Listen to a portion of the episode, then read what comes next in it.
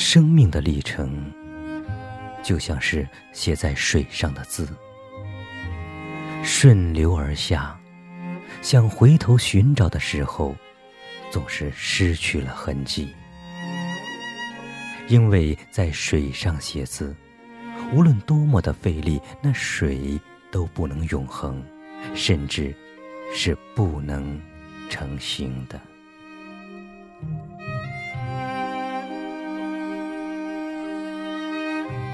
因此，如果我们企图要停住在过去的快乐，那真是自寻烦恼；而我们不时从记忆中想起苦难，反而是苦难加倍。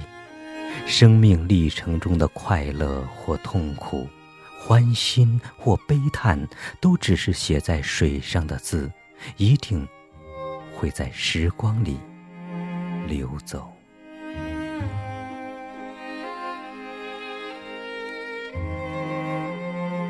就像无常的存在是没有实体的，实体的感受只是因缘的聚合，如同水与字一般，深如流水，日夜不停流去，使人在闪灭中老去；心也如流水。没有片刻静止，使人在散乱中活着。身心俱患，正如流水上写字，第二笔未写，第一笔就流到远方。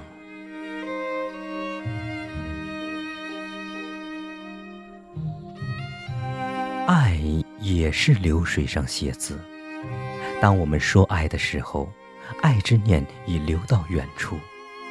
美丽的爱是写在水上的诗，平凡的爱是写在水上的公文。爱的誓言是流水上偶尔飘过的枯叶，落下时总是无声的流走。身心无不迁灭。爱欲岂有长驻之理？既然生活在水上，且让我们顺着水的因缘，自然的流下去。看见花开，知道是花的因缘具足了，花朵才得以绽放；看见落叶，知道是落叶的因缘具足了，树叶才会掉下来。在一群陌生人之间。我们总是会遇到那些有缘的人，等到缘尽了，我们就会如梦一样忘记他的名字与脸孔。他也如写在水上的一个字，在因缘中散灭了。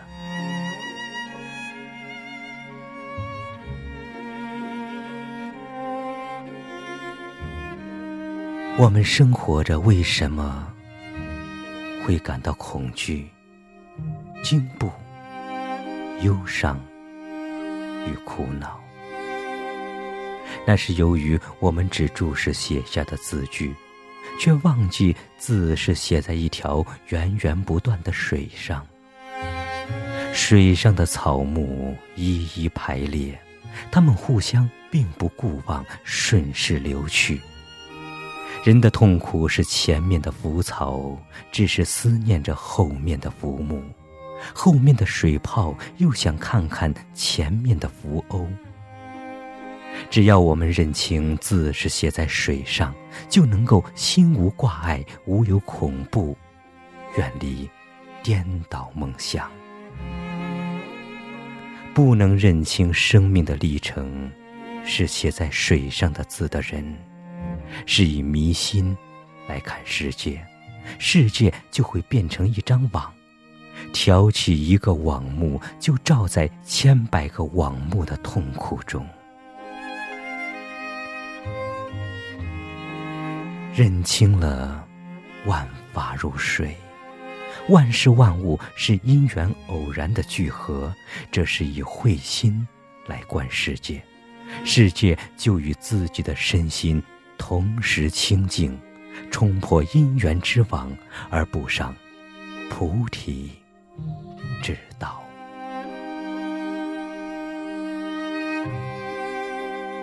在汹涌的波涛与急速的漩涡中，顺流而下的人，是不是偶尔抬起头来，发现自己原是水上的一个字呢？这种发现是觉悟的开始，是菩提的芽尖。